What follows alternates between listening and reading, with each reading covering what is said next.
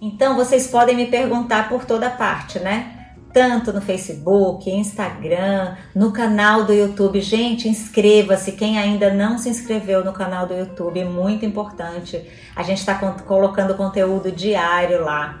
Por falar em conteúdo, amanhã vai ter um trecho é, disponibilizado para vocês sobre esse assunto, providências preliminares, as campanhas do curso online. E aí vocês vão poder acessar e assistir um pedacinho mais lá e ficar ainda mais né, informados sobre todos os aspectos das providências preliminares.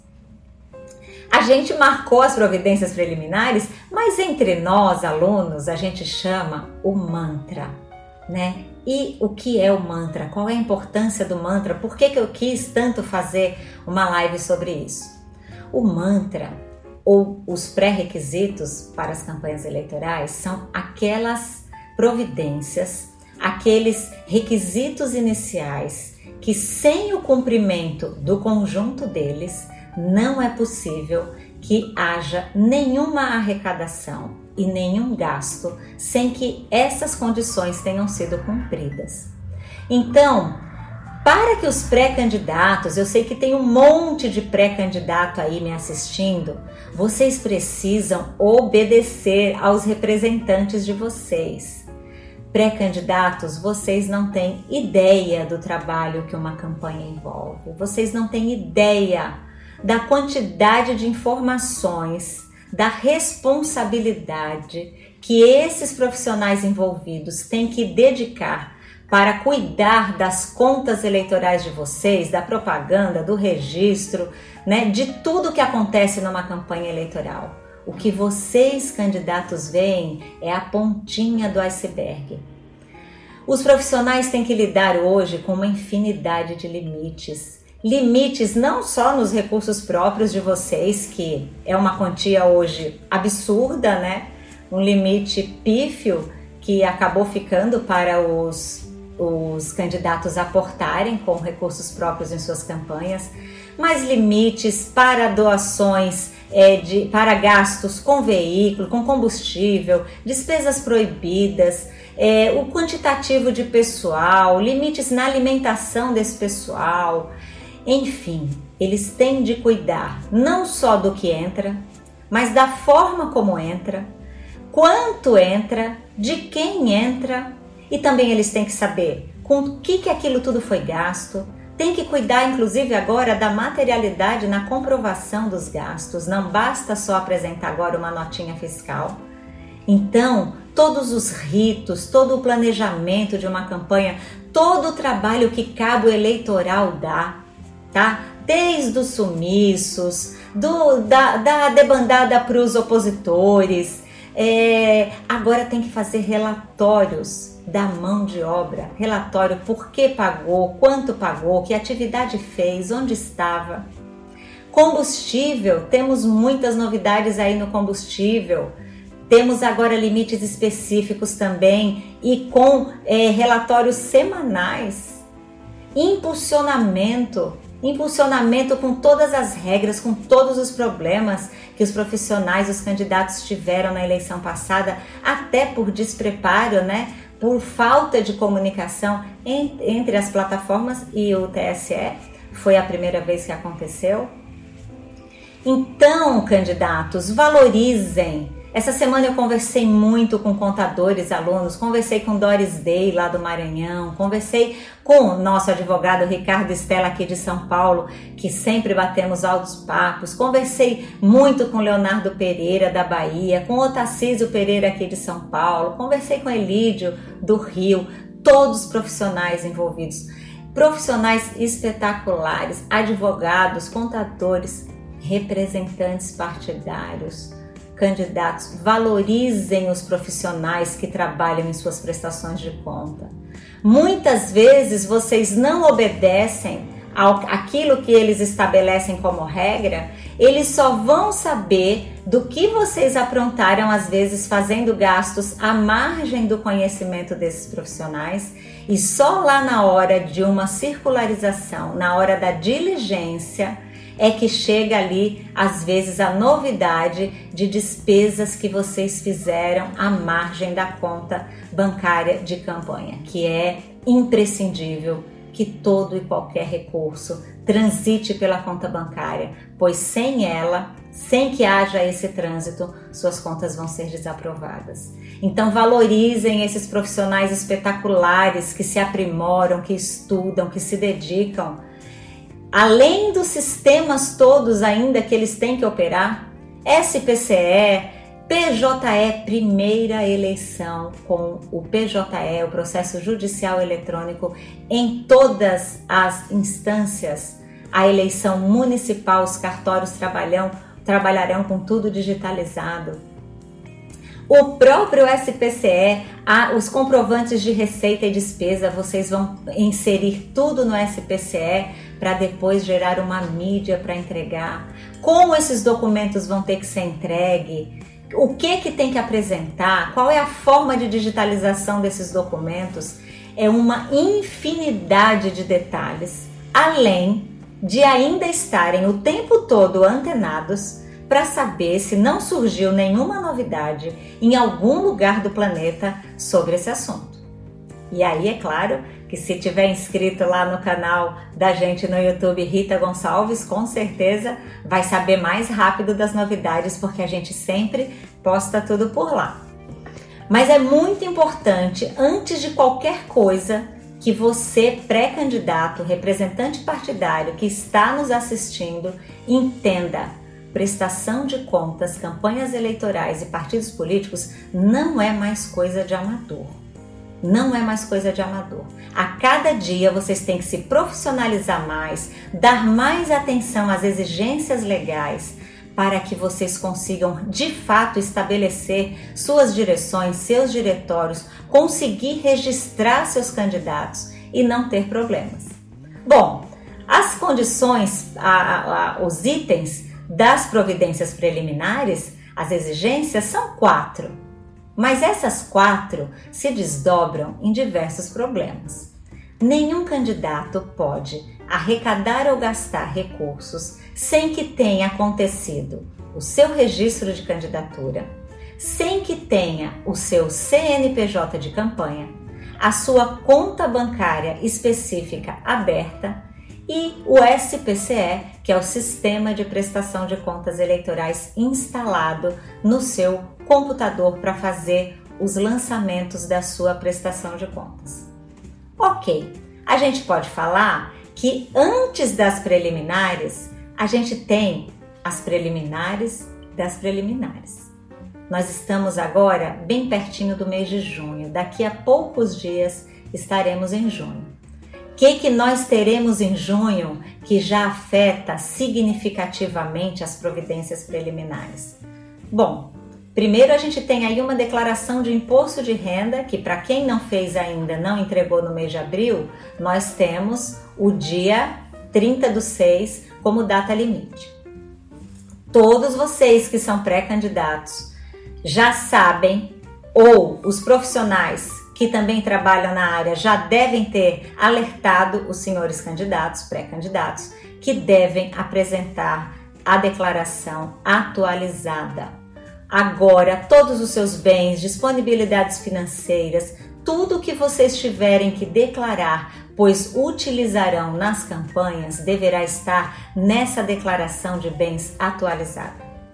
Lembrando que essa declaração de bens, quando ela for constar lá no Candex, no sistema do registro de candidatura, se a sua situação tiver mudado de dezembro de 2019 até a data do registro da candidatura, hoje nós não sabemos quando vai ser, mas guarde que no momento em que os seus dados forem inseridos no Candex, nesse sistema de registro da sua candidatura, esse será um documento imprescindível, necessário, pois você somente poderá utilizar na campanha bens e disponibilidades financeiras que estejam ali declaradas no sistema de candidatura. Primeiro problema aí comum já no registro: vocês não atualizarem a declaração de bens. Uma outra data importante agora no mês de junho é que a gente tem no dia 1 de junho, provavelmente, se nada mudar até lá, a data da renúncia do FEFEC. Aqueles partidos que não pretendem trabalhar com fundo especial de financiamento de campanhas têm agora o mês de junho para declinar do recebimento desses recursos. E se por acaso não declinar agora e depois resolver que não vai utilizar? Não tem problema nenhum. Basta devolver esses recursos depois para o Tesouro Nacional sem utilização. É claro que eles terão de transitar pela conta bancária especial de Fundo de Financiamento de Campanha de FEFEC. Temos também em junho uma outra, um outro acontecimento aí que é importante para todo mundo que é pré-candidato o quantitativo da mão de obra. A gente vai ter agora em junho, né, o processamento final do cadastro eleitoral, do eleitorado dos municípios, e aí o TSE vai divulgar, né, além dos valores do FEFEC, vai divulgar também essa informação referente ao quantitativo da mão de obra que eleitores, que candidatos poderão contratar. Eu não posso ficar olhando aqui para vocês porque eu me distraio. Eu já quero falar com todos vocês que estão entrando. Gente, um abraço muito grande para quem chegou agora, para quem está vindo. Muito obrigada pela audição dessa uma hora nossa aqui, com todas essas esses detalhes que eu separei para comentar com vocês. Então, voltando ao fato da prestação de contas agora, desse trabalho não ser é, não dá para ser mais no improviso, no jeitinho, no qualquer jeito. Agora a campanha tem que ser planejada, principalmente com esse limite de recurso próprio dos candidatos, que por sinal tem uma confusão aí de entendimentos. Os 10%, pessoal, de limite que o candidato tem para aportar de recursos próprios em sua campanha está vinculado unicamente ao limite de candidato e ao fato do candidato ter lastro, ter como comprovar que aqueles recursos que ele está aportando como sendo seus têm uma fonte lícita, estão declarados nos seus, nas suas declarações de imposto de renda e no seu registro de candidatura.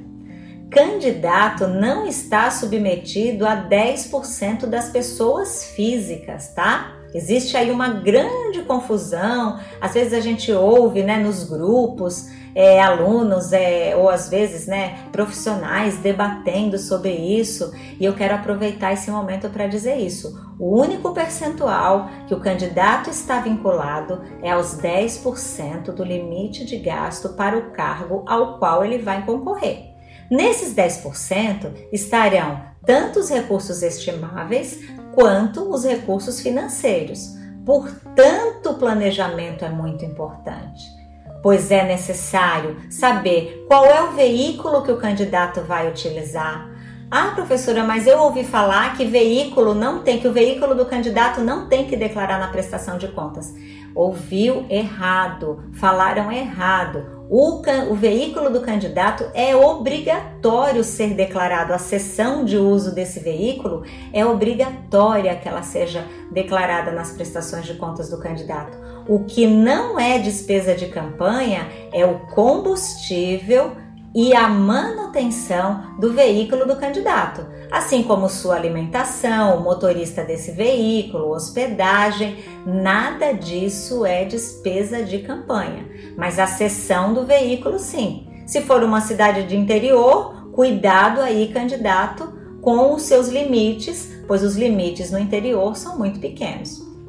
Beijo para todo o pessoal aí que está me mandando beijos, tchauzinho. Não posso ficar olhando ali para vocês para não me distrair.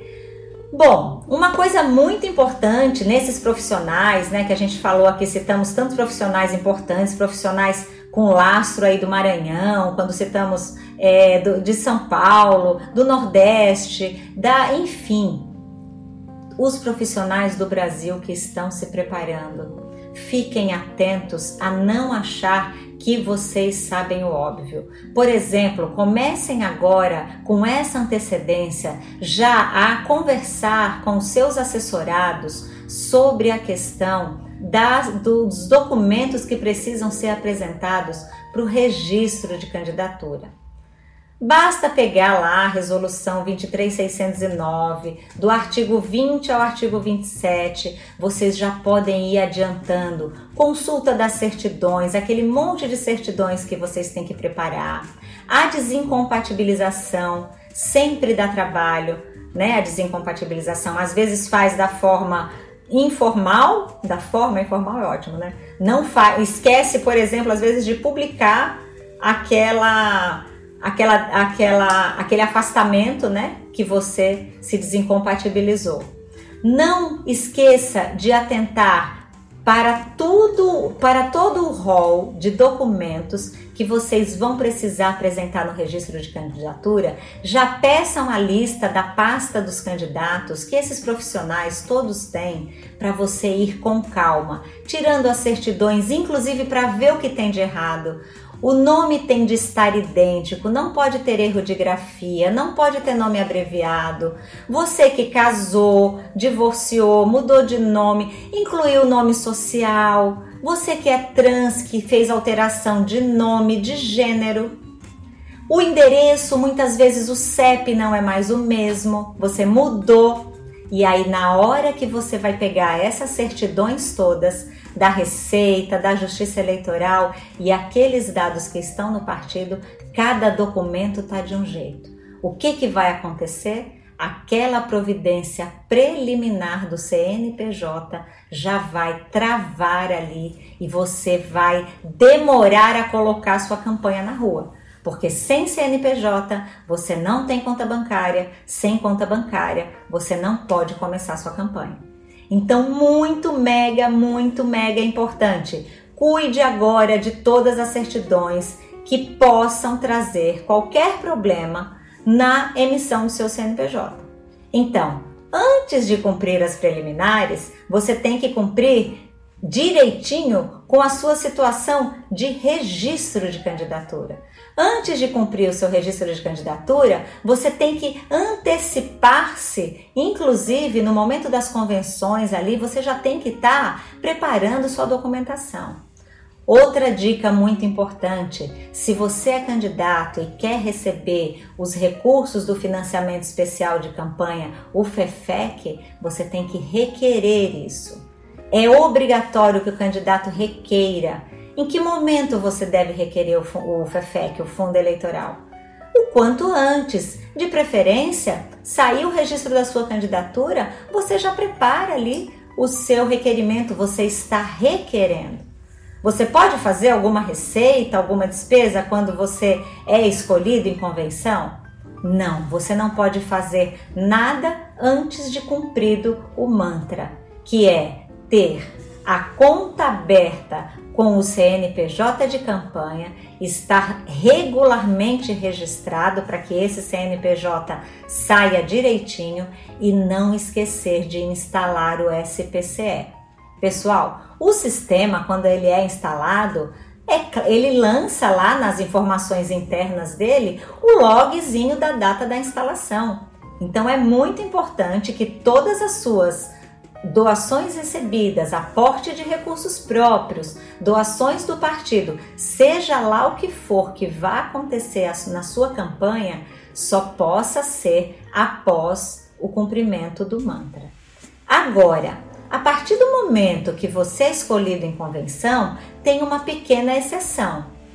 Unicamente você poderá contratar despesas referentes à manutenção física, ou a preparação, melhor dizendo, física e virtual do seu comitê eleitoral. Então você pode contratar o serviço de um web designer para o seu site, você pode contratar despesas de marceneiro, eletricista, encanador, pintura, você pode contratar, mas você não pode realizar nenhum gasto sem o cumprimento do mantra, que é registro de candidatura, CNPJ de campanha, conta bancária e SPCE instalado para emitir recibo eleitoral. Tendo essa exceção, cuidado, porque tudo isso tem que estar documentado. Tá? Então você vai preparar documentos, seu, os seus representantes, os advogados, os contadores, quem está lhe assessorando, vai preparar esses documentos deixando claro que, embora você esteja ali fazendo alguma contratação permitida naquele período, você não está realizando nenhum gasto, pois isso só vai acontecer lá depois do mantra cumprido. Outra coisa importante, o qual é uma outra data importante que acontece agora em junho? Entrega da prestação de contas dos partidos. Foi prorrogada para o dia 30 do 6 a entrega da prestação de contas anual. Representantes partidários que estejam aqui assistindo essa live, tomem cuidado com o CNPJ do partido, das direções de vocês. CNPJ que fica dois anos sem cumprimento das obrigações acessórias com a Receita Federal fica inativo. Depois de um ano, esse CNPJ fica cancelado.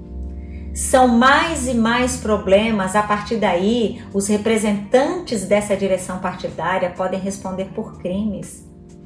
A resolução 23617, que acabou de ser publicada, né, é, falando sobre a suspensão, da suspensão, da anotação daquelas direções que estavam sem prestação de contas. Significa o seguinte: apenas disse, pessoal, um respiro.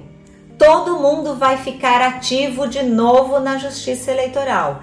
Todos os CNPJs que a Justiça Eleitoral tinha suspendido por estarem omissos, beleza, nós vamos agora deixar todos ativos, mas apenas para que a gente entre com o processo devido, garantindo o contraditório, a ampla defesa, porque se continuarem omissos, o processo vai transitar em julgado e aí, em definitivo, será, em definitivo, mas de uma forma oficial, será suspensa, então, e não definitiva, né? Será suspensa a situação desse CNPJ novamente dessa direção, essa anotação dessa direção partidária. Então é necessário sim muita atenção pra, para prestar essas contas agora. Não é só problemas no registro de candidatura.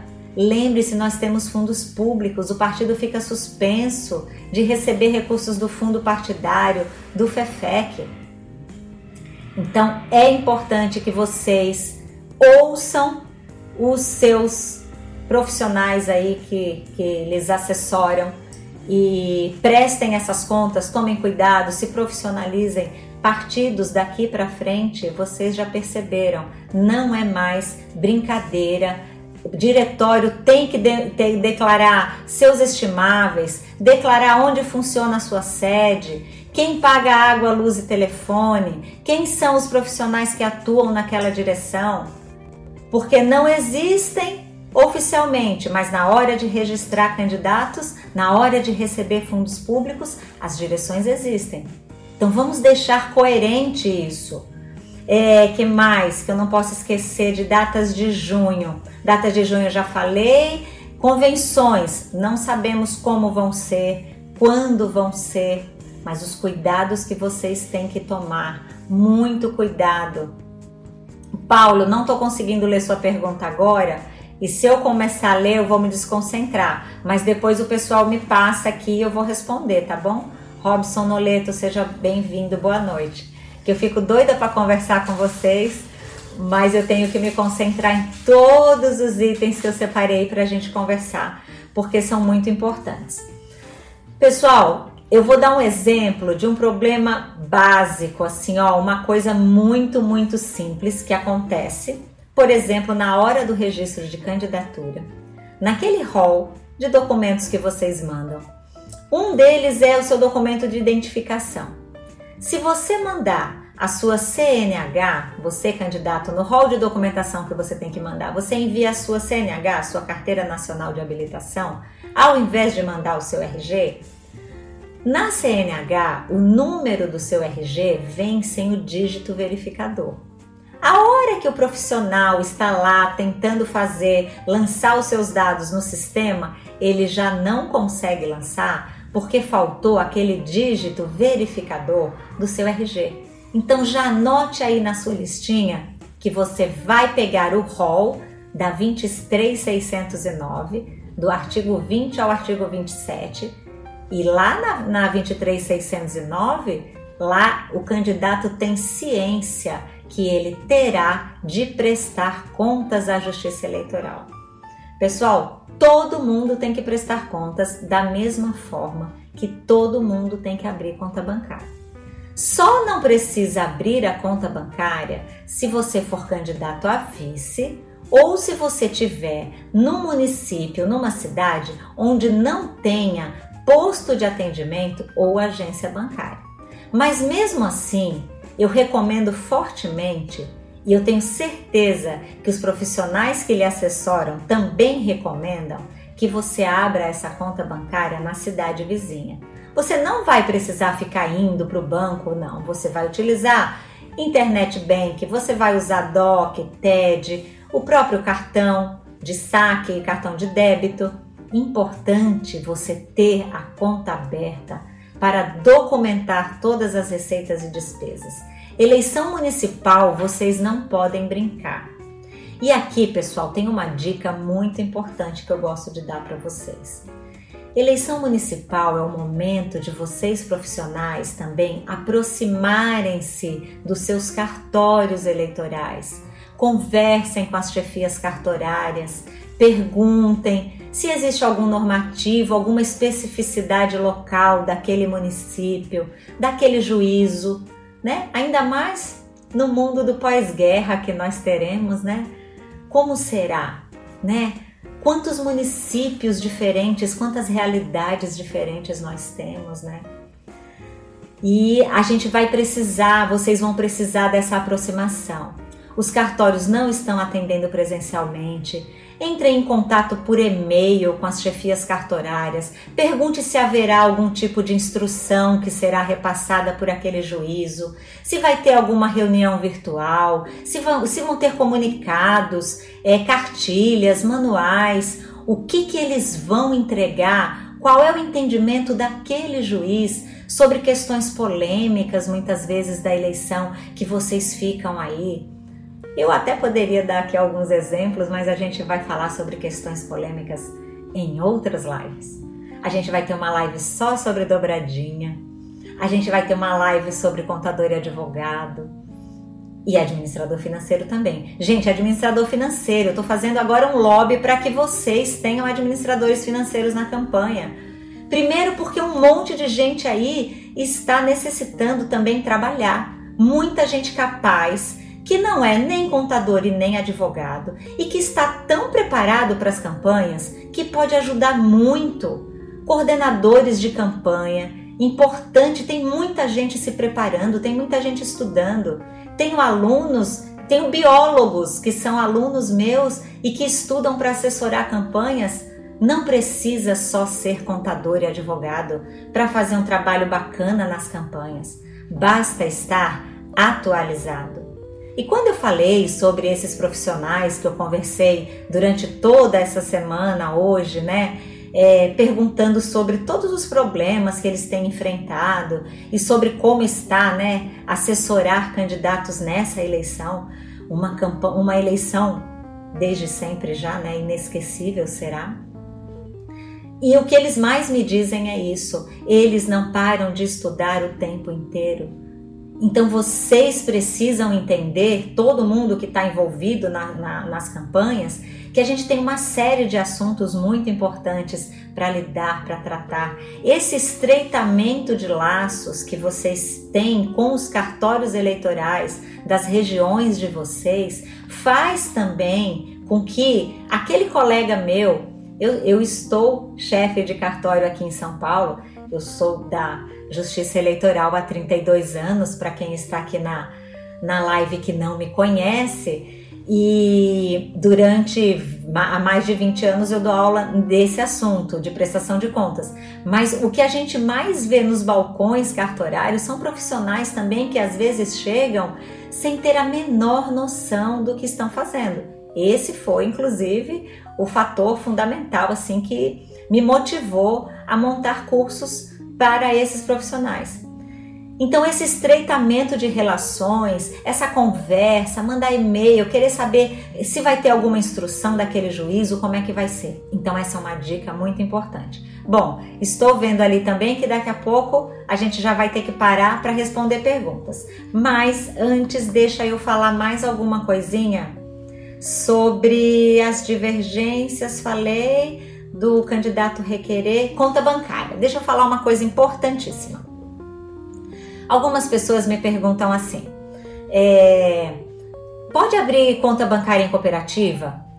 Pode abrir é, conta bancária em correspondentes bancários, em bancos virtuais? O que nós temos hoje é o seguinte: bom, antes né, de falar o que nós temos hoje, já falando da preliminar da preliminar, se você sabe que você vai ter que abrir uma conta bancária e essa conta bancária vai ser aberta, pode ser aberta em qualquer banco que tenha carteira comercial reconhecida pelo Banco Central e que emita extratos eletrônicos.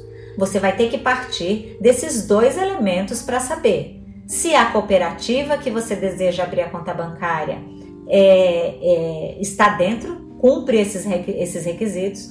Correspondente bancário, a própria, o comunicado Bacen 35551 de 2020 já disse que não é permitido abrir a conta bancária por meio de correspondentes bancários e por meio de e, ou por meios eletrônicos, tá? Até copiei aqui a frase exata para falar para vocês. Não pode por meio de correspondentes bancários ou por meios eletrônicos. Então você vai procurar saber se emite os extratos eletrônicos, aqueles extratos que são para CNPJ, aqueles extratos que blindam, se essa conta consegue atender aquele requisito de blindar a campanha contra doações não identificadas.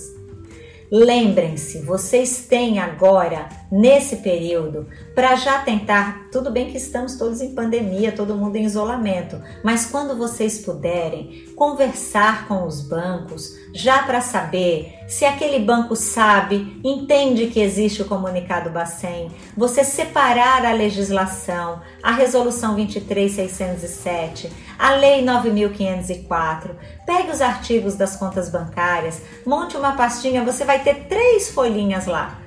Entrega, manda por e-mail para o banco que você já pretende, já acha que vai ser, pergunta se ele está inteirado do assunto, comece a conversar sobre. Porque se você perceber que ele vai impor muitas dificuldades, você já pode partir para outro banco.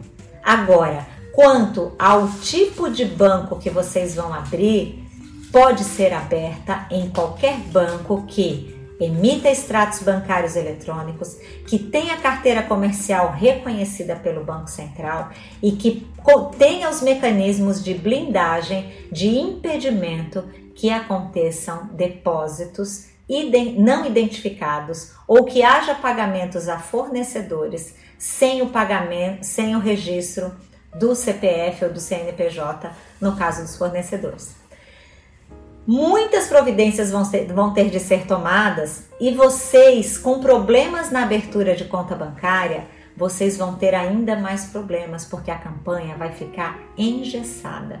Então é muito importante que vocês declarem, to, façam, tomem, tomem os cuidados de é, declarar as disponibilidades financeiras lá na declaração do IR, porque na hora que você aporta recursos próprios, e que você não tem a comprovação daquela origem, de onde veio o dinheiro que você, candidato, colocou como sendo próprios, você pode ter problemas aí. Muitos dos problemas podem ser evitados com essa antecipação, com esse estudo. Tem que planejar como serão os gastos, os limites internos. Lembre-se que todos os veículos locados, não pode ultrapassar o limite, o gasto com esses veículos locados não pode ultrapassar 20% dos gastos contratados. E aqui eu vou fazer um desafio para vocês.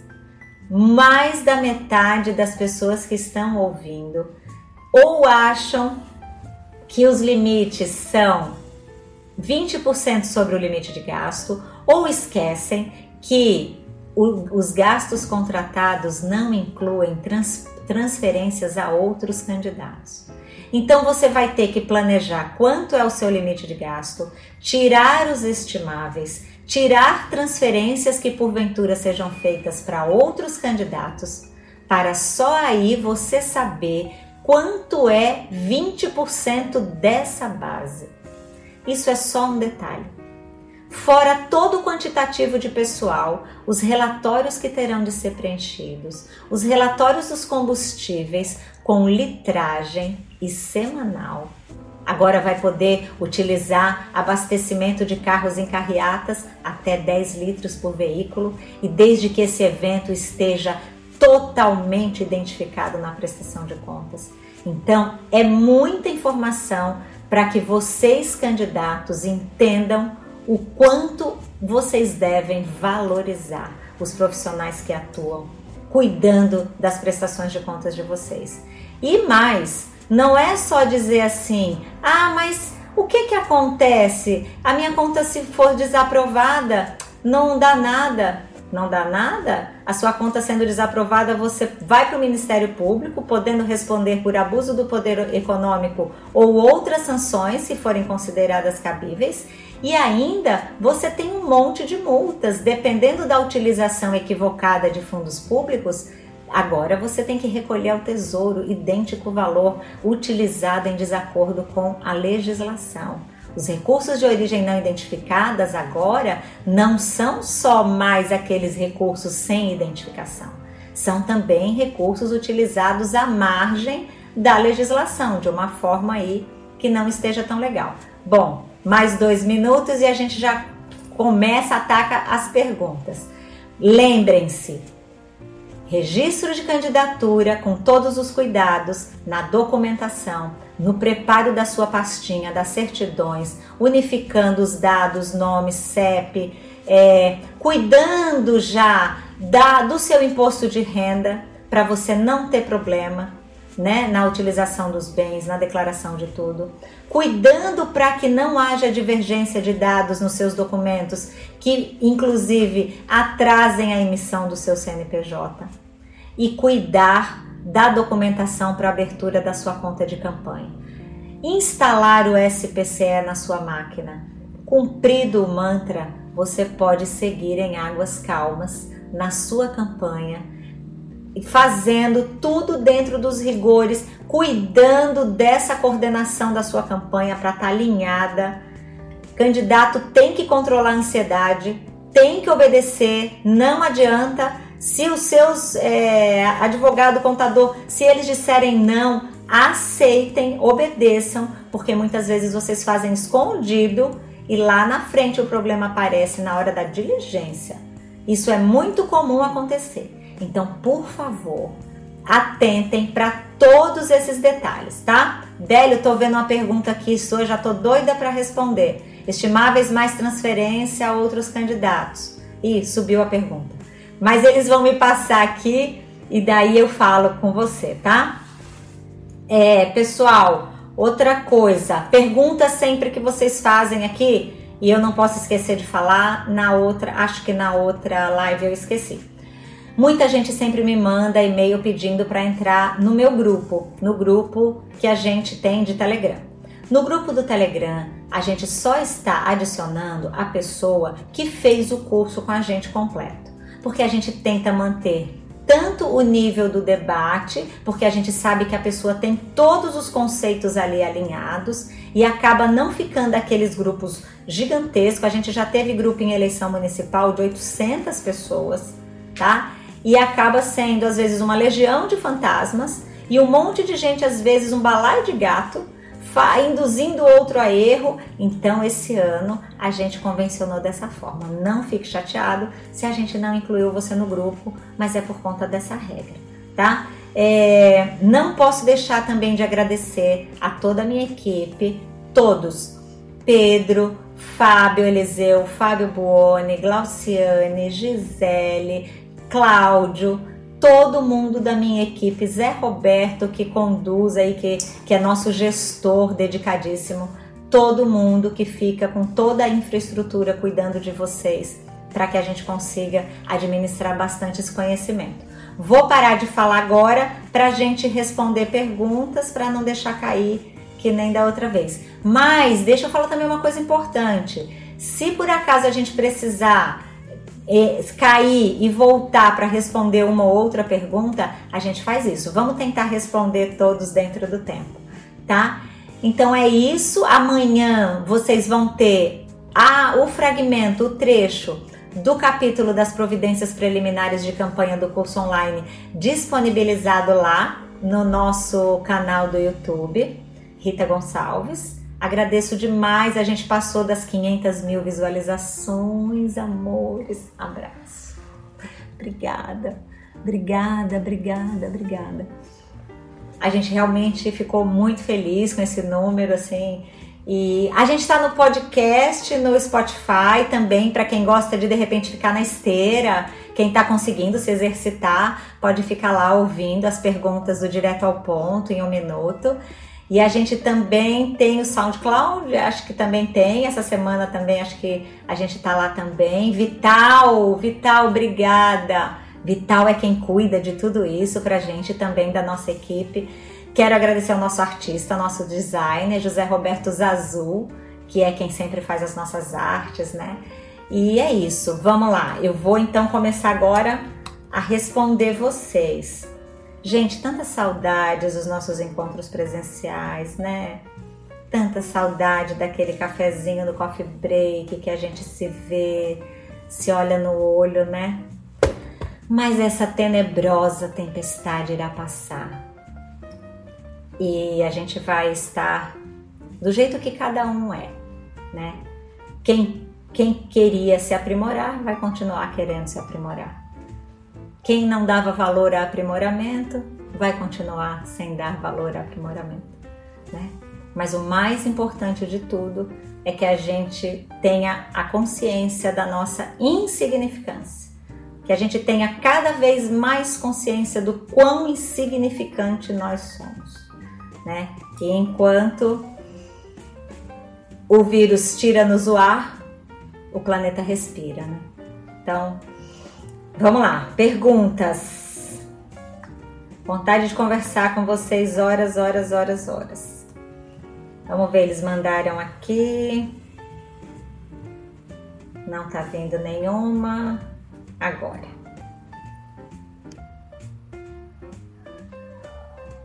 Vamos ver. Não consigo, Pedro. Candidato não requeriu. Aqui é João Neto, o candidato não requereu o FEFEC, mas o partido repassou. Existe problema? De rigor, o problema seria com o próprio partido, né? Mas se o partido repassou, maravilha, tá? É que muitas vezes o partido pode dizer que não repassou porque o candidato não requereu, tá? O importante é o recurso chegar. Outro Paulo, Paulo, professora, o saldo da conta do pré-candidato em 31 do 12 era X. No ato do registro, o saldo aumentou, X mais 1. Pode se atualizar no Candex? Deve. Tudo que você puder deixar no Candex, o mais atualizado possível, será melhor para o candidato.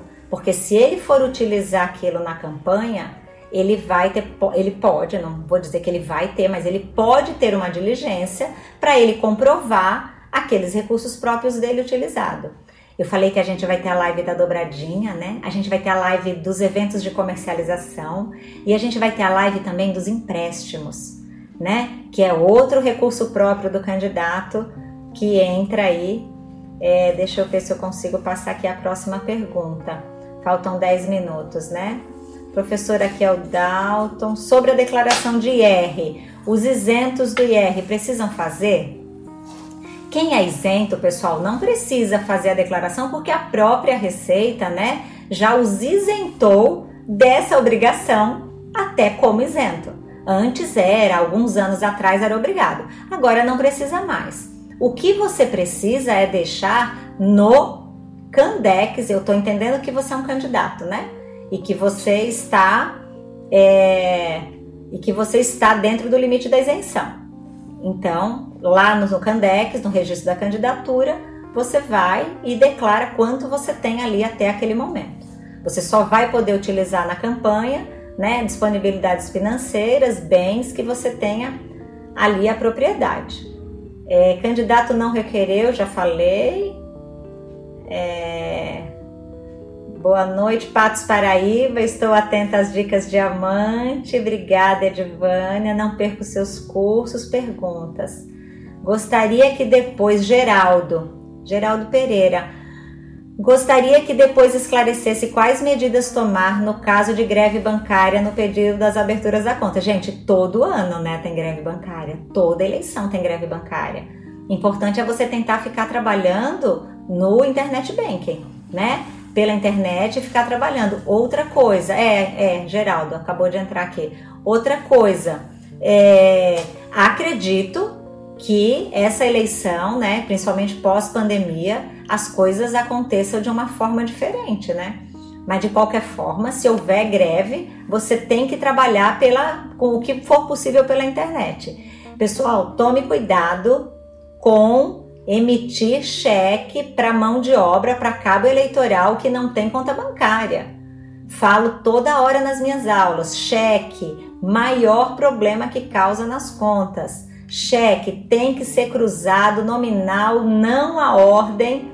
Se possível, ainda vai com os cabos eleitorais lá, deixa eles já fazerem todos tudo direitinho, mas não é, tomem cuidado com cheques que são repassados, depois o candidato não consegue finalizar, fechar a conta e muitas vezes encontram-se esse cheque na mão de pessoas que não deveriam estar envolvidos com campanha, né? Pessoas aí de reputação duvidosa. Seria possível consultar os saldos, aqui é o Paulo também. Seria possível consultar os dados do pré-candidato entre Receita e Justiça? Pegue as certidões Pega a certidão na Receita, pega a certidão na Justiça, a certidão de quitação eleitoral da Justiça Eleitoral, você pega no site do TSE, tá? Para você saber se os dados estão condizentes. Pega nos sites dos dois órgãos, compara. Só que no caso da Justiça Eleitoral, se tiver qualquer coisa, por exemplo, nome de casado, divorciado, qualquer coisa que você tenha mudado, erro de grafia, agora o cadastro está fechado, né? E aí, com o cadastro fechado, não dá mais para arrumar na Justiça Eleitoral. O que você consegue hoje na Justiça Eleitoral, lá nos cartórios, né, que é o, inclusive o que nós estamos fornecendo, é a certidão circunstanciada, tá? Mas no, né, nessa questão do de arrumar, né, fazer a regularização, não é mais possível.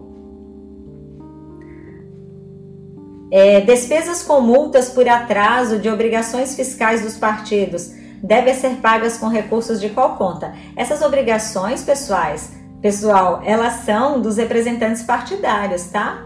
Seira, amor. Boa noite, minha linda. Rita, esclareça por favor sobre a data a partir da qual já se pode ter o CNPJ, abrir conta bancária. Pessoal, o CNPJ vocês vão receber imediatamente após o registro da candidatura, tá? O sistema da Justiça Eleitoral ele é, tem a, a, a, cooperação, eita, vai acabar o tempo, ó, vai acabar o tempo, a gente derruba e a gente volta, beleza? A gente derruba e a gente volta, porque eu não vou deixar vocês sem respostas e tem um monte de pergunta aqui, tá? Então na hora que cair, volta todo mundo de novo. Eu sei que vocês têm as lives das oito, mas volta comigo. Volta comigo. Usa o aviãozinho e coraçãozinho que os meninos falaram. Não sei se é no final também que dá. De qualquer forma, eu falei que eu ia, que eu ia lembrar para não esquecer. Então vamos lá, CNPJ. Na hora que faz o registro de candidatura, o banco de dados da Receita com a Justiça Eleitoral compartilhado automaticamente. Não demora mais do que 48 horas no máximo, no mesmo dia, uma ou duas horas depois. De posse do CNPJ, você vai ter até 10 dias para abrir a conta bancária tá? O gerente tem até três dias do momento que você entregou a documentação para abrir a conta bancária. A única conta bancária que tem obrigatoriedade de ser aberta dentro desse prazo dos 10 dias é a conta que movimenta recursos de pessoas físicas. A conta do FEFEC e do fundo partidário, você, candidato, pode abrir depois. É importante que abra, porque se o recurso chegar e você ainda for abrir a conta, pode ser até que você perca o direito ao recurso. Tá? Ah, outra live também que a gente vai ter é sobre os percentuais femininos, tá? Deliene, Eduardo, Marcelo Peme, gente, Veri, Verieda, esse eu não conheço o seu, o seu login. Lennon, querido, esclareça a questão da contratação antes de CNPJ, abertura. Sim, Lennon, já falamos. Se acontecer de você arrecadar ou gastar recursos fora a margem da, da conta bancária, antes do CNPJ, suas contas são desaprovadas. Vai cair e a gente volta, né? É o que eu tô vendo aqui. Tá? Então as suas contas são desaprovadas. O seu registro de candidatura pode ser é, cassado, pode ter a cassação do registro, e se por acaso depois for apurado, o seu diploma também, se tiver sido otorgado, poderá também ser cassado. Então, não, a sua candidatura é impugnada. Então, tomem muito, muito cuidado. Paulo Nagel, seja bem-vindo. Deliene, top, linda, te amo, amor. Edivânia, top 10. Ó, vou falando, na hora que cair, a gente volta juntos, tá? É, deixa eu ver se eu deixei mais coisa de Seira sem falar. Falei tudo, amada. Gente, é tão bom quando a gente tá junto, né? Pessoal, meus alunos, a Junoeira, que falou que enquanto estava se recuperando do Covid, se sentia abraçada, assistindo e ouvindo os vídeos. Que, que delícia que foi.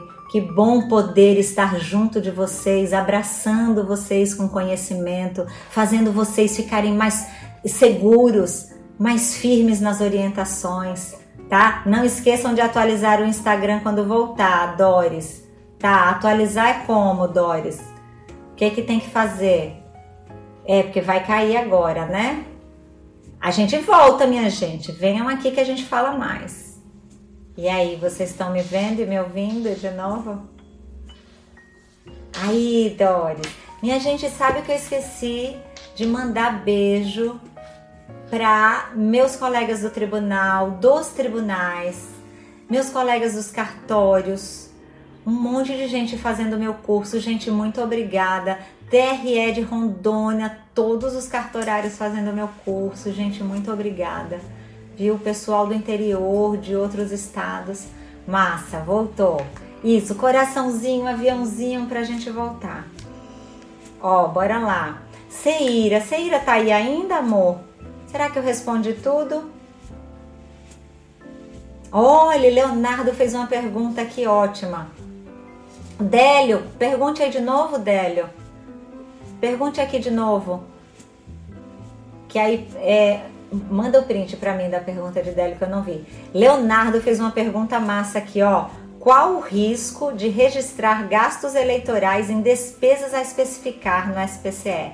Risco imenso. Porque se você classificou como despesas a especificar, significa que você não localizou em parte alguma, né, onde estava aquela despesa para você classificar em rubrica própria. E isso é ruim, porque assim, se você não conseguiu localizar ali, é sinal que pode ser que aquela despesa não seja de campanha. Mas há muitos casos, a gente tem exemplos aqui, inclusive acabamos de falar em Délio. Eu sempre uso um exemplo maravilhoso que Délio me, dá, me deu né, em aula, em cursos presenciais, Délio Diniz, meu aluno querido lá do Amazonas. E ele me fala que registra, por exemplo, o filtro solar dos cabos eleitorais lá da cidade de, de lá de, do estado de Amazonas, tá? Então, é, tem que tomar cuidado, tem que saber o que está fazendo, tá? Pode, pode ser despesa legítima e pode ser que seja uma despesa que realmente não é despesa de campanha. Tati, linda, Tati estudando direito, esforçadíssima, estudiosa, me perguntando se tem previsão dos sistemas. Gente, não tem previsão nem de Candex nem de SPCE.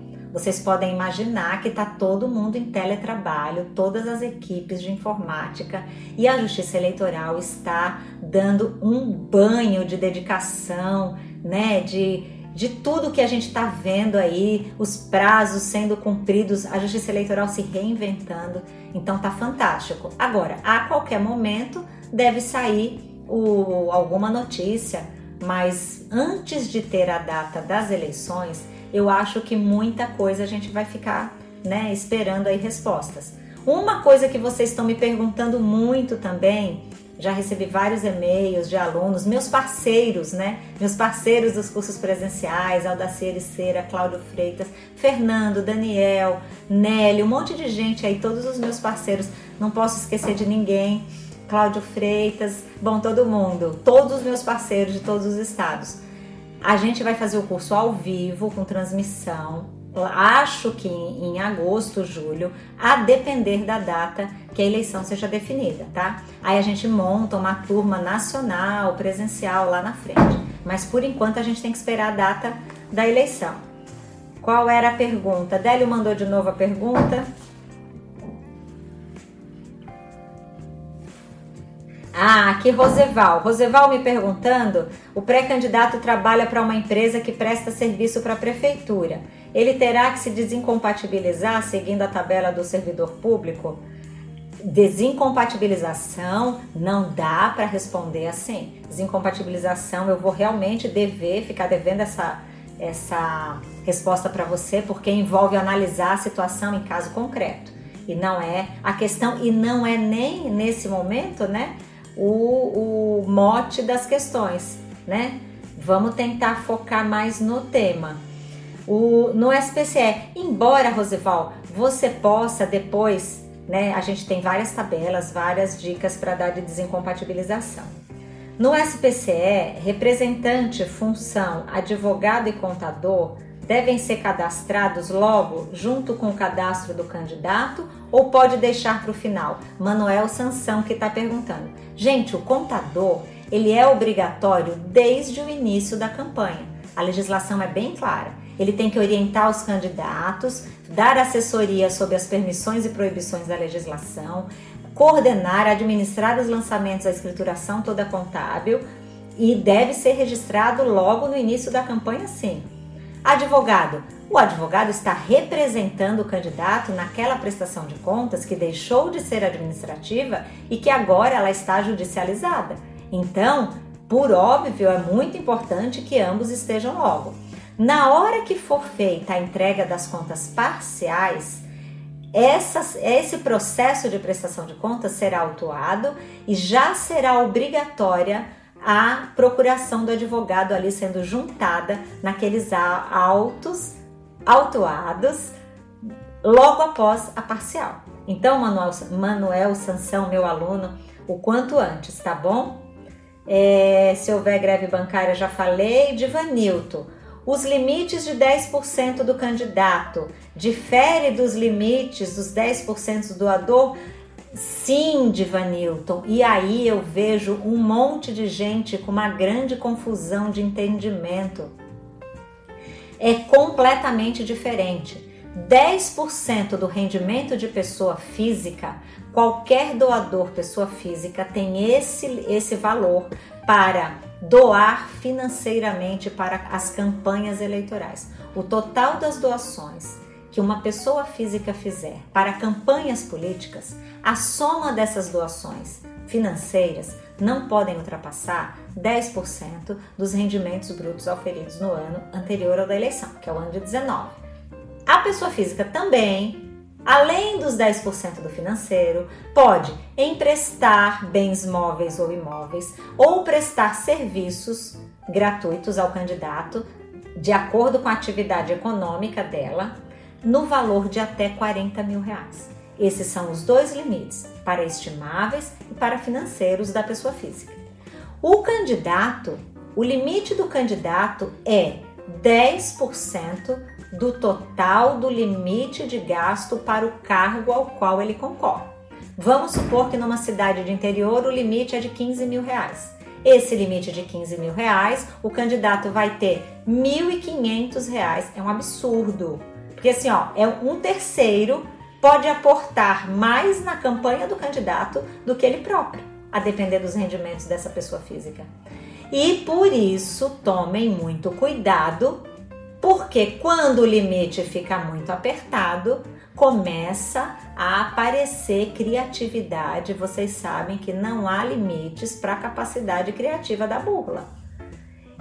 Colocar, fazer doações indiretas por meio de interposta pessoa, a legislação já está trazendo expressamente. Vai submeter os dois a crime. Então tomem cuidado aí com esses limites do candidato. E esse limite de Vanilton, meu aluno querido lá do Piauí, esses limites de 10%, esse limite que o candidato tem do limite, esse, esse, esses 10% do limite de gasto do cargo ao qual ele concorre, envolve tudo, financeiro e estimável. Ah, ele não tem que estar submetido aos 10% de pessoa física? Não. Ele só tem que comprovar, caso a Justiça Eleitoral o questione, que aquele total daqueles 10% que ele aportou na campanha dele tem uma fonte legítima, é, é de uma fonte idônea, ele tem como demonstrar que ele teve aquele, que aqueles recursos são lícitos, tá? Então essa é a diferença.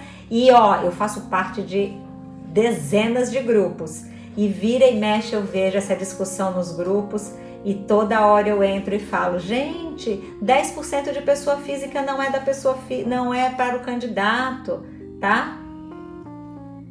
Deixa eu ver se tem mais aqui.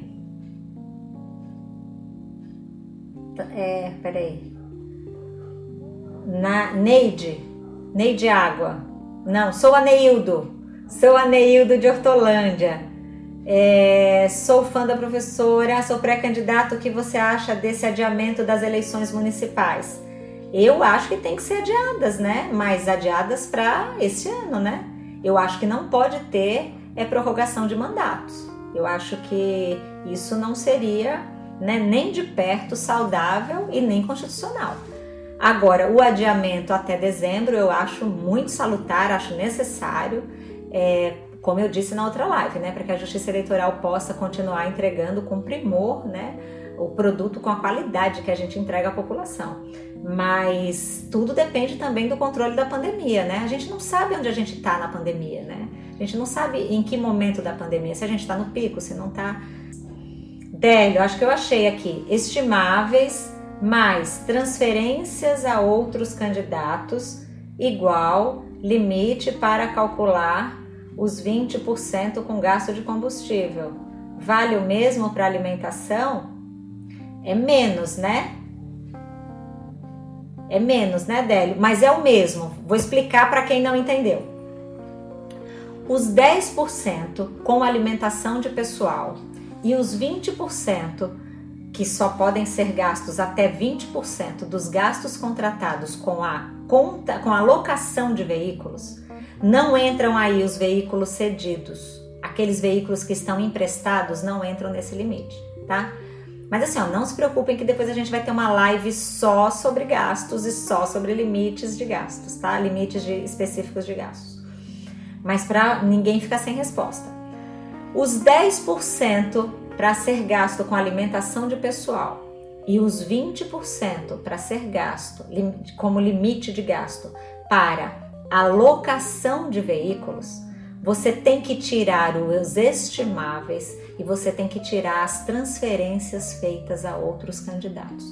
Porque a legislação diz que esses percentuais têm como base o total dos gastos contratados. Então, Délio, sim, tanto os 10% da alimentação quanto os 20% para alocação de veículo, ambos estão dentro desse limite dos gastos contratados, que dos quais não entram nem as receitas estimáveis e nem as transferências feitas a outros candidatos. É... Geraldo Lopes, existe uma multa para os partidos que não prestaram contas? Como obter o valor ou a guia dessas multas? Geraldo, o importante é você é, constatar como é que está a situação dos partidos. Eu estou sempre orientando aí lá no site do TSE, no SICO. O SICO, S-I-C-O. O SICO é um programinha que traz a situação de todas as direções partidárias. Então você consegue saber lá como é que está a situação. A multa depende de cada caso, né? Pode ter caso que tenha multa e esteja lá parada e pode ter simples caso de omissão ou simples caso de desaprovação sem multa. Importante é você fazer a consulta, né? Se você é representante de partidos nos seus municípios, você pode mandar e-mail para os cartórios dos seus municípios ou mesmo para o tribunal, pedindo para que o tribunal encaminhe para as zonas eleitorais, solicitando essa consulta. Agora, sugiro que você conheça o CICO lá no site do TSE. Nem sempre todas as informações no CICO estão totalmente atualizadas, porque é uma coisa que funciona o tempo inteiro. São pessoas, são profissionais, todo mundo em teletrabalho, mas está todo mundo fazendo o máximo que pode. Uma ou outra informação desatualizada que tiver lá, você consegue a informação prontamente nos e-mails dos seus cartórios eleitorais ou, se não conseguir com os cartórios, mande para as secretarias de controle interno dos seus tribunais. É interesse de todos que vocês tenham as informações, né? Toda, de posse de todas as informações, vocês vão procurar fazer o trabalho melhor. Já temos previsão para o curso do SPCE? Tati perguntou. Tati, já tá doida para fazer o curso do SPCE? Tati, assim que o sistema sair, a gente prepara o curso. Nunca faço curso em cima de sistema anterior nenhuma crítica aqui a alguns profissionais que fazem aí pela internet. Eu só acho que a gente tem que conversar em cima do que existe hoje, não do que existiu para 18 ou até mesmo para 16, tá? A gente tem um mundo agora de PJE, a gente tem um mundo que a gente tem que digitalizar documentos para colocar lá no sistema em cada tela de cada receita, de cada despesa. Quem trabalhou só em 2016 não sabe como foi a inserção desses documentos em 18. Isso requer planejamento também. Não é um simples PDF, é um PDF com OCR, que é aquele PDF pesquisável. Os documentos têm que ser unidos, juntados num único PDF relativo a todos os documentos que fazem parte daquela despesa ou daquela receita que seja, daquela doação. Então você vai ter que ter um preparo. Outra coisa importantíssima: cuidar das equipes, né? Delegar tarefas, mas não delargar.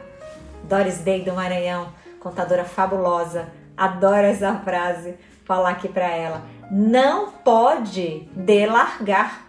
Se você faz a sua divisão de equipes por tarefa, lembrem-se que na eleição passada teve conta desaprovada por documentos de veículos que o estagiário, aquela pessoa que estava ali ajudando, que nem sabia direito o que estava fazendo, lia o nome da pessoa no documento, não via que no finalzinho tinha o ME de microempresa, o microempresário ou até mesmo a Eireli. E a pessoa achava que aquilo era um documento de pessoa física. Profissionais experientes tiveram contas de seus clientes desaprovadas por ingresso de fonte vedada, porque um documento de uma empresa que entra de um empréstimo de um veículo de uma pessoa jurídica na prestação de contas macula aquela prestação de contas. Aquelas prestações de contas vão para desaprovação, a depender daquela quantidade que houve, né? Tivemos muitos casos porque delegaram, mas delargaram tá? Tem que ter o acompanhamento constante. Outra pergunta. Vamos ver. Já falei, previsão. Limite de, de aporte, Lennon. Oi, Lennon, querido, lá do Ceará. Limite de aporte de recursos próprios do candidato a vice na campanha. O candidato a vice, gente, ele também é candidato. A única coisa, ele pode aportar a, o limite de gasto do candidato titular engloba o do vice, tá? O, aquele limite de gasto é o da chapa, mas ele é um candidato normal. A, a, a quantidade que ele vai poder aportar de recursos próprios dele, 10% do limite de gastos. Ele pode aportar isso. Agora, lembrem-se que o limite de gastos da campanha inclui ambos, tá bom? Candidato a vice não, não é obrigado a abrir conta bancária, mas se ele quiser, pode abrir? Pode. pode abrir conta bancária, não tem problema nenhum, ele é um candidato legitimado para isso. Pode abrir conta bancária. E onde vai essa prestação, essa conta bancária do candidato a vice? Vai informada na prestação de contas do candidato titular, tá? Lá naquela prestação de contas é a mesma prestação de contas de candidato a prefeito e a vice. Délio, terá algum curso presencial ainda? Não tenho coragem, Délio. Hoje mesmo o Maxud aqui de São Paulo me mandou uma mensagem perguntando se eu não queria, né, marcar já para agosto, que eles vão começar a abrir a agenda para agosto. Mas eu não tenho coragem de colocar vocês em riscos. Vocês vêm de tão longe. O Brasil inteiro vem para os meus cursos. Agradeço imensamente, mas eu não tenho coragem de colocar vocês em riscos, em risco. Então esse ano eu não faço mais encontro presencial por segurança máxima. Agora quero muito ver se a gente faz um presencial transmitido ao vivo. Aí seria uma aula que eu daria com transmissão ao vivo, vocês podendo perguntar, a gente podendo conversar, e aí a gente faria isso num dia inteiro, das 9 às 19, como a gente faz mas isso provavelmente vai ser só lá realmente para agosto, porque até para fazer uma gravação dessa, os hotéis aqui em São Paulo estão totalmente fechados para qualquer evento, tá? E também seria bom a gente ter a data da eleição, né? Enquanto isso não acontece, vocês têm o curso com as aulas gravadas lá na minha página professorarita.com.br, cursos online. Clica lá, pode fazer o curso inteirinho terminou o curso, ah, não era isso que eu achava, não gostei, a gente devolve seu investimento sem perguntas, tá? O objetivo realmente é ajudá-los no entendimento dessa matéria. Quem mais? Qual a resolução onde consta o prazo? Onde consta que o prazo de 10 dias para abrir a conta de arrecadação de pessoa física, Erlon, Erlon, qual a resolução onde consta que o prazo de 10 dias para abrir a conta de pessoa física? Eu acho que você quis perguntar que o prazo é só para a arrecadação de pessoas físicas. A resolução que trata das contas bancárias é a 23607, que está é, normatizando os dispositivos da Lei 9504. Agora, a regra para a conta específica de campanha que deve ser aberta até os 10 dias, você vai encontrar em ambos os instrumentos, tá? Se não ficar claro pela sua leitura, pode ter certeza que o entendimento dominante é esse, mas você vai é, ler e vai compreender melhor o dispositivo. É, Walter Góes, me preocupa muito o endereço do registro no Candex diferente do comprovante do RAS e CNPJ. Tem com toda razão, Walter. Todos os endereços te, deveriam ser idênticos, porque senão você imagine a dificuldade que vai ser na hora que você tiver que abrir a conta bancária, documentos imprescindíveis, né? Inclusive, quando a gente falou do CNPJ do partido, sem o CNPJ, o partido não abre a conta doações para a campanha, que é obrigatória para a campanha. Toda e qualquer direção, ainda que constituída sob a forma de comissão provisória. E vou reiterar meu pedido às direções, aos representantes das direções. Regularizem essas comissões de uma vez por todas, tá? Que mais?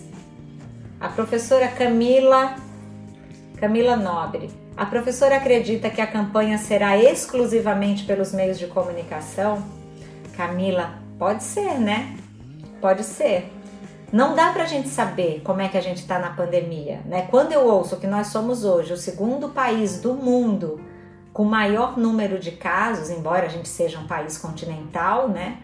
É, ainda assim assusta muito, né? Porque ao que parece, os, em números reais, nós já passamos de milhões de mortos, né? Porque a gente sabe que o número que é divulgado não é o número é, oficial, porque parece que esse número, ao, ao, as últimas notícias aí que eu vi, eles são sete vezes mais do que o que é hoje. Enfim, não sei. Mas eu sei que nós temos um número gigantesco E aí, provavelmente, os meios de comunicação, né? A, a forma como a campanha vai se dar, não tenho muito como saber. Ah, perdão, contaminados. Estamos chamando aqui a atenção, um milhão de contaminados, não de mortos. Graças a Deus, não. É, que mais? Já falei da resolução. Todos os candidatos a vereador têm direito ao dinheiro do fundo público? Aqui é uma pessoa MMM, não conheço você.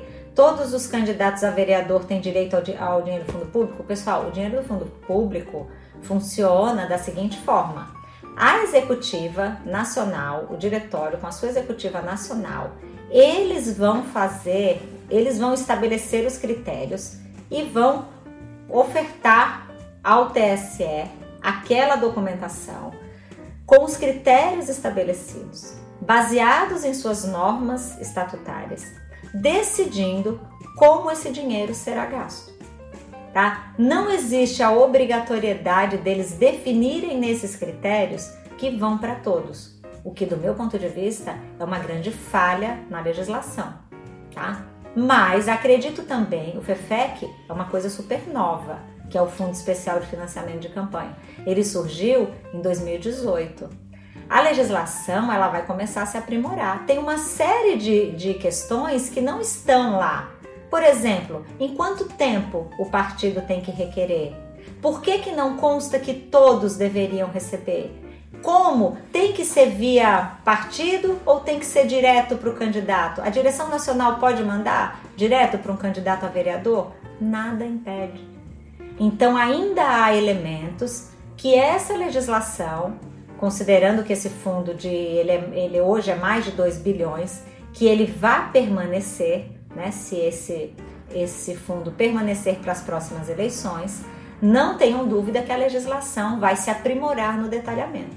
Mas hoje, os critérios que forem estabelecidos pela executiva, pela direção nacional do partido, apresentados ao TSE aceitos.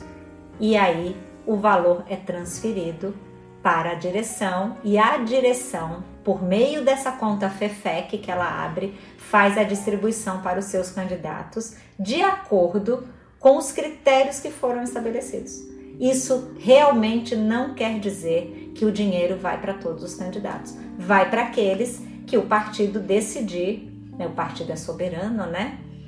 A supremacia partidária aí é, é prioridade. Quando entrará, quando estará disponíveis os limites? Consultoria contábil. Quando estará disponível os limites? Será que são os limites quantitativos da mão de obra? Se você ainda tiver aí, consulta contábil é o nome do login. É, se for os limites do quantitativo de pessoal, será agora em junho, tá? Até o dia 3 agora, Todos os dados serão processados do cadastro, aquele cadastro do dia 6 de maio, o que ainda está havendo de diligência, seja lá que acerto ainda tiver de ser feito no cadastro eleitoral, a partir do dia 3 de junho isso tudo é processado. Leva-se ali mais uns 10 dias para que esse eleitorado esteja realmente afinado e aí o quantitativo da mão de obra dos cabos eleitorais será informado pelo TSE. Acompanhe a página do TSE agora em junho, né? Muita informação importante. Quem mais aqui? Plínio, dei oi para você. Vi você aqui agora, Plínio, lá do Maranhão. E agora? Manuel Sansão, chegou uma pergunta aqui para você quebrada. Deixa eu ver quem mais. Geral, dos partidos que estão precisando regular as prestações de contas. Ah, já falei. Tem que pagar multa. As GRUs consultem os cartórios eleitorais para saber a situação de cada direção de vocês. É, Priscila, com a instabilidade quanto à data das eleições, como ficam os prazos? Serão prorrogados também? Pessoal, tudo hoje é incerto, né? Mas, do meu ponto de vista, eu acho, na minha humilde opinião, que a hora que for decidido quando serão as eleições, os prazos que ainda não venceram, a partir dali é que serão prorrogados, na minha humilde opinião.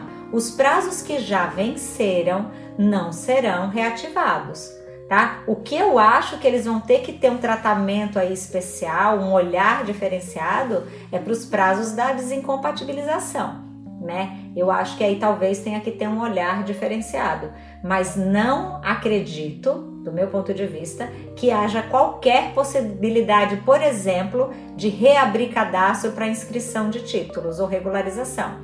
Descarto completamente essa possibilidade. Não, também descarto a possibilidade de novo prazo para filiação partidária. Mas tudo isso é opinião. Vamos aguardar o que o pessoal lá de cima vai decidir. Candidato a vice, Leonardo Pereira, Léo da Bahia, Senhor do Bonfim. Beijo, Léo. Beijo, Débora. Cadê você que eu não tô vendo aqui?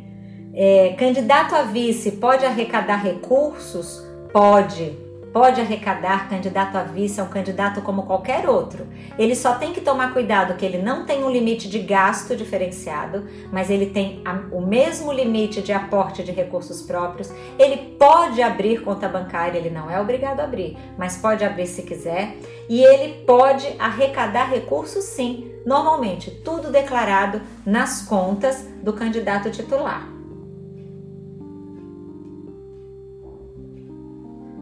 Pessoa isenta pode doar? Pessoa isenta no IR pode doar? Pode doar até o limite da isenção, R$ 2.800. Agora, tome cuidado. Estar dentro do limite de isenção não quer dizer que a pessoa, se a pessoa não teve rendimento, melhor dizendo, né? Se a pessoa teve rendimentos, está dentro do limite de isenção, 28 mil reais, ela vai poder doar até 2.850 e poucos reais. Agora, se ela não teve rendimento nenhum, ela não pode doar nada. E aí tomem cuidado, principalmente com a mão de obra voluntária, tá? Que às vezes entra como voluntária e na hora que são intimados para se manifestarem sobre doação acima do limite ou porque não tinham nada lá declarado, eles acabam dizendo que não eram é, voluntários nada e que inclusive ficaram com dívidas de candidatura. A declaração de bens do Candex pode ser atualizada, é o Walter, para a inclusão de alguma informação após o registro? Após o registro de candidatura, não, tá? O ideal é que você faça tudo até o registro. Já vi casos na vida real de haver do juiz aceitar a inclusão de bens pós é, que tinha esquecido ficado de fora. Já vi, mas cuidado com isso. Cuidado. O candidato, até a data do registro dele, ele sabe tudo que ele tem. Ele não pode esquecer do que ele tinha. Ele tem um tempão para pensar. Então pensa, registra tudo até a data do limite. Agora, se ele adquiriu um bem depois do registro de candidatura, esse bem ele não vai utilizar na campanha. O marco é, a, é o registro de candidatura. Já vi aceitar? Já vi aceitar, mas não é regra. Professora Leno, se houver alteração na data da eleição, as datas de convenção, registro, prestação de contas parciais também acompanham? Já respondi. Acredito que todas as datas, né, futuras irão também ser é, estendidas para frente. Tem alguma certidão com prazo de validade? Olha, são inúmeras certidões. Certidões estaduais, federais, as certidões da própria Justiça Eleitoral. O ideal é que você veja cada uma os prazos dela. De cabeça eu não vou saber dizer para você quais são as dos prazos, dos prazos de validade. Até porque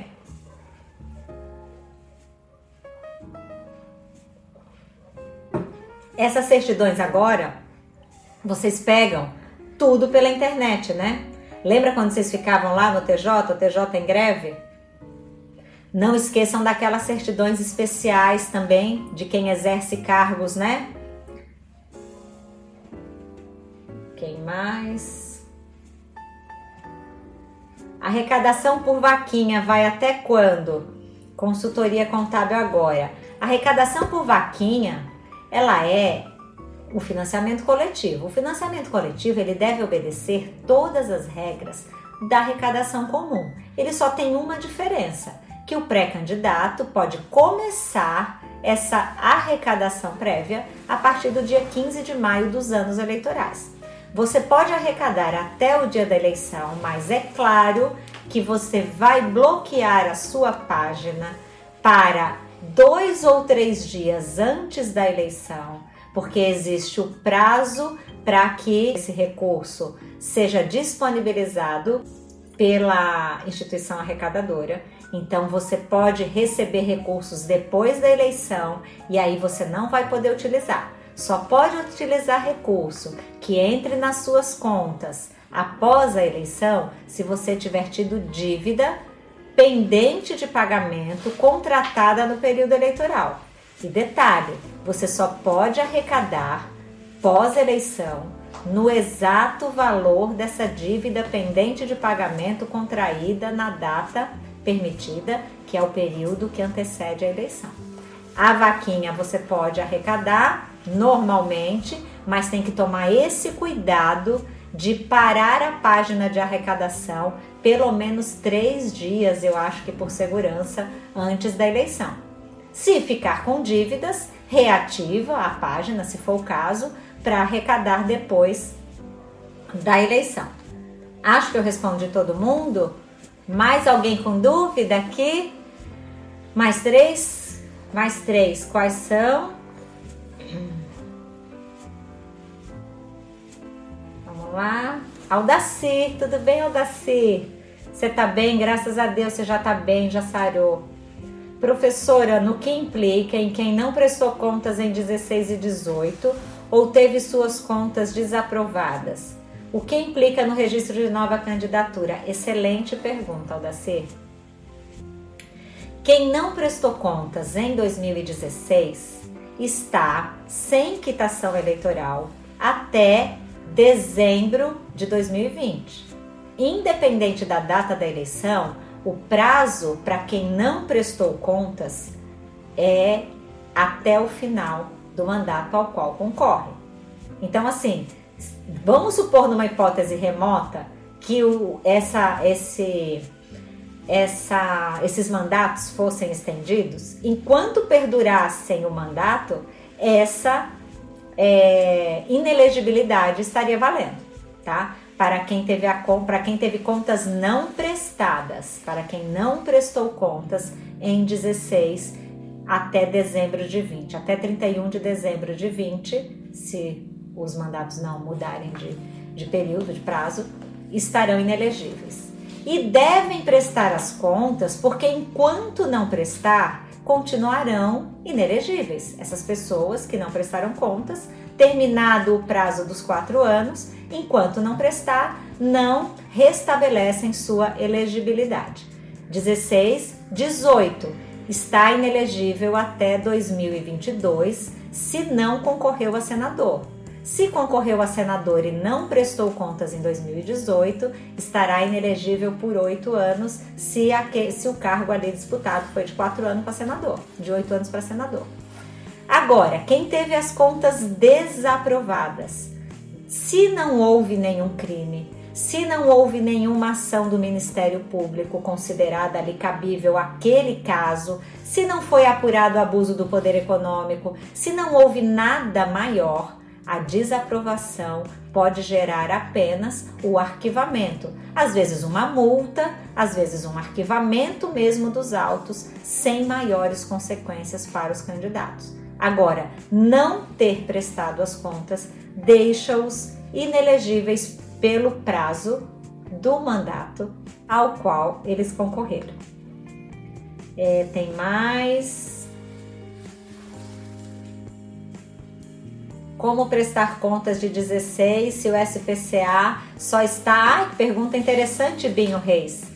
É, como prestar contas de 2016 partidárias se o SPCA só está disponível a partir de 2017? você vai entrar no site do TSE, lá em partidos, né, prestação de contas, contas partidárias, e você vai ver que para aqueles anos tem os demonstrativos que você vai gerar o rol dos demonstrativos para cada ano anterior ao SPCA e vai fazer a sua entrega. Tá? Essa foi a pergunta do Binho. Prazos para comissionados funcionários públicos. Não posso responder nada sobre desincompatibilização. Não posso responder nada sobre os prazos para se afastar, tá? Porque a gente sabe que talvez essas questões aí possam mudar. Então eu prefiro me perguntem sobre prestação de contas, que é mais certeza de ter respostas precisas esses assuntos que são subjetivos, que tem que ter uma análise mais detida, que depende do caso concreto, que depende do que vai ser decidido, eu prefiro não induzir ninguém a erro. Professora Jorge, no início a senhora falou sobre nota fiscal. Não só basta para prestação de contas? Pergunta massa, Jorge. Vou poder falar sobre a comprovação dos gastos. O problema é o seguinte: a Justiça Eleitoral, a cada dia, até em razão de uma série de problemas e irregularidades que são detectadas nas prestações de contas, existe uma grande quantidade de bancos de dados sendo confrontados o tempo todo. Então começou-se a perceber que haviam gastos realizados, havia gastos realizados é, com empresas que não tinham sequer a capacidade produtiva para aquela, aquela despesa que estava sendo levada ali a exame. Em decorrência de tantas burlas que foi se detectando, começou-se a estreitar-se e a exigir-se mais documentos que comprovassem aqueles gastos realizados nas campanhas. Então, o que eu sempre falo nas aulas é que vocês devem fotografar tudo, criar ritos ritos de recebimento de material, ritos de despesas, fotografar, printar tela, separar material, fazer realmente um dossiê probatório, porque a materialidade da comprovação dos gastos pode sim ser exigida e tem sido exigida cada vez com mais frequência na, pela Justiça Eleitoral. Então, é muito importante. O Ministério Público está atuando brilhantemente nas campanhas. O Divulga Cande fica com todas as informações lá disponíveis. Então, às vezes, é, adversários, concorrentes, né? É, acabam também impugnando, entrando com, fazendo a contra-campanha, acompanhando as informações que estão ali no seu Divulga Cande, né, para montar, percebendo o que está na rua, o que está sendo declarado. O Pardal, quem não conhece o aplicativo Pardal, que qualquer pessoa, inclusive de forma anônima, pode enviar fotos, filmes relatando qualquer situação que ela considere que há ali algum indício de gasto irregular, de arrecadação irregular, de doação acima do limite, de gastos à margem da contabilidade eleitoral.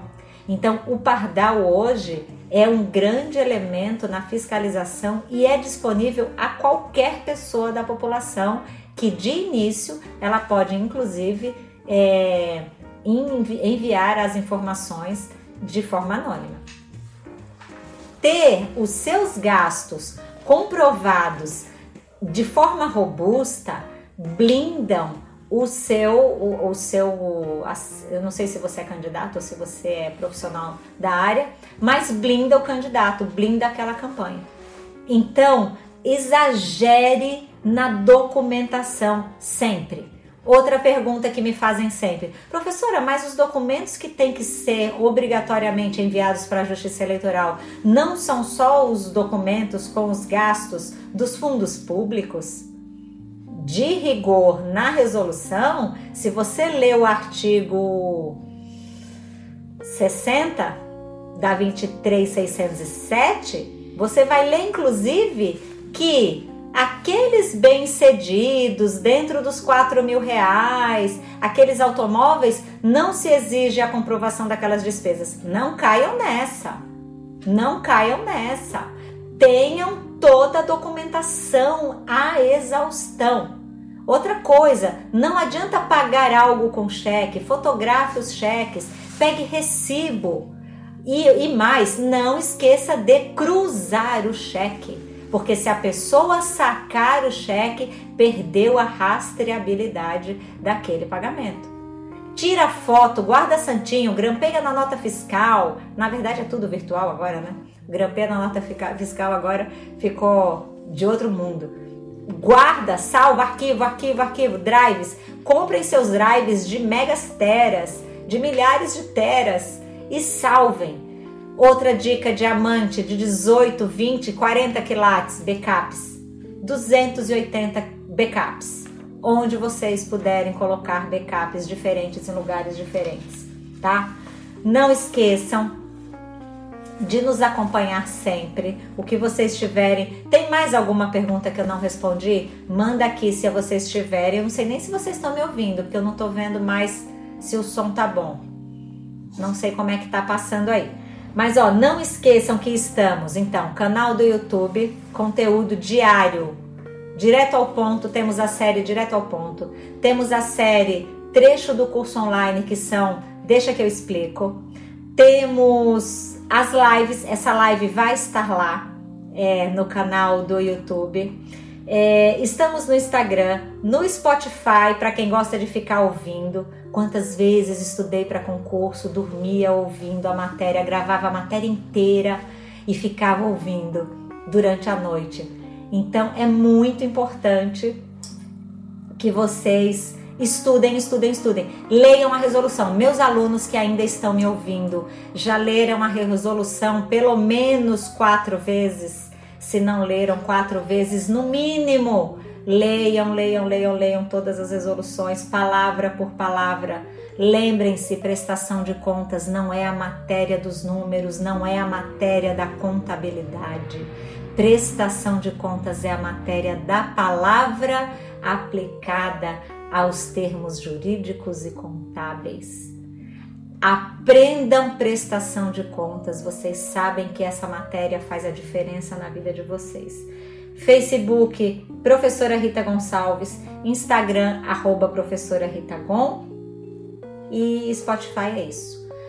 Mandem aviãozinhos, coraçõezinhos, não sei se ainda é o momento. Fer Fernanda, como vai? Tô vendo você ali. Gente, muito obrigada. Beijo para o Tarcísio, para todo mundo que tá sempre me atendendo nas minhas perguntas de mundo real. Quando eu tô ligando, beijo Elídio. Vamos ter muitas lives e a gente vai conversar todas as terças-feiras, às 19 horas, sobre algum assunto.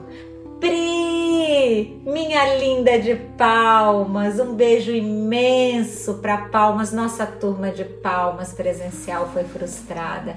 Beijos para as minhas turmas que foram frustradas, que já estavam lotadas e a gente não vai se ver.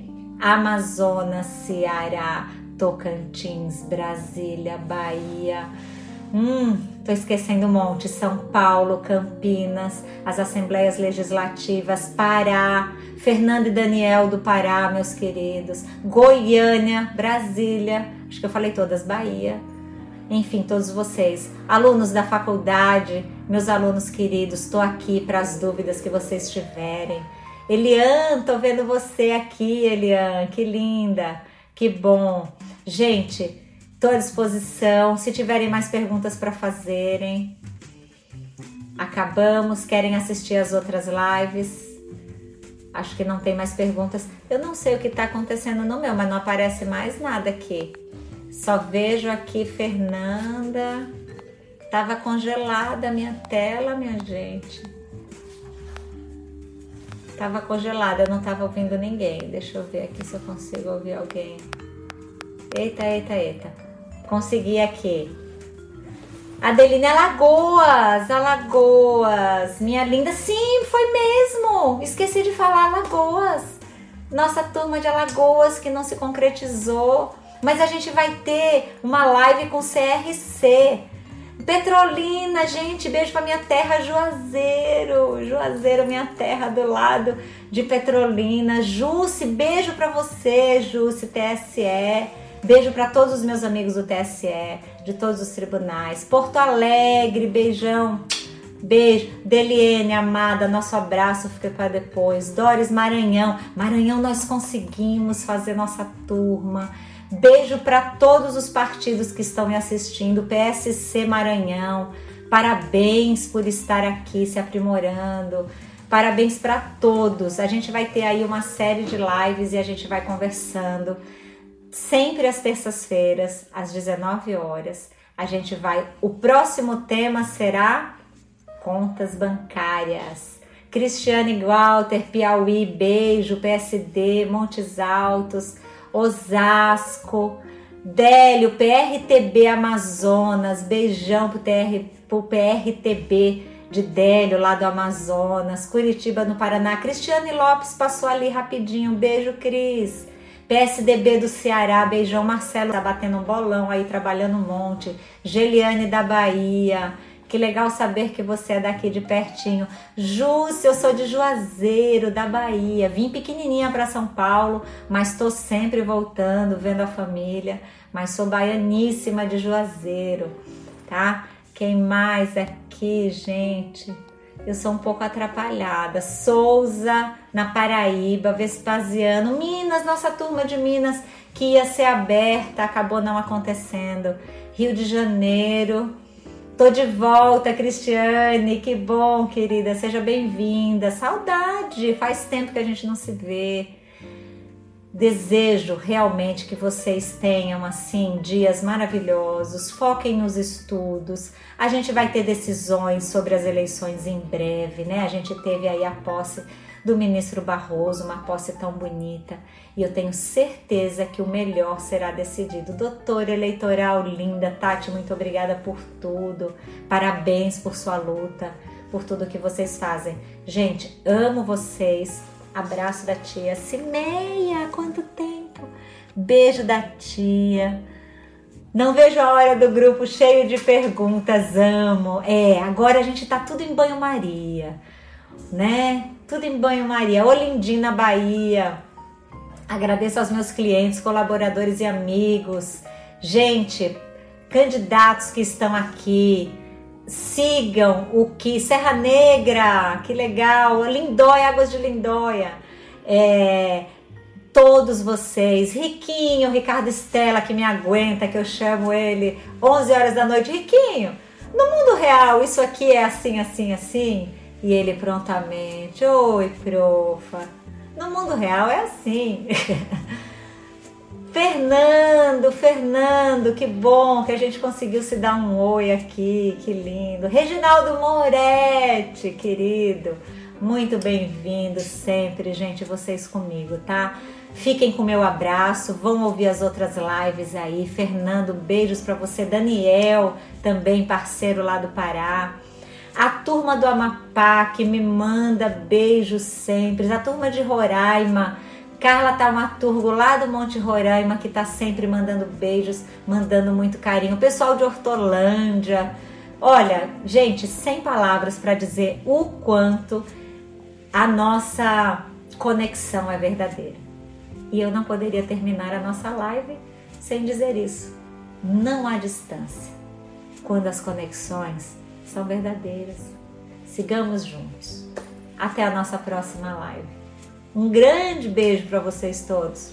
Espero que tenham gostado, que tenha valido a pena. Vai lá para as redes sociais, comenta. Vamos fazer aquele barulho que a gente gosta de fazer. Beijo, Pri, linda.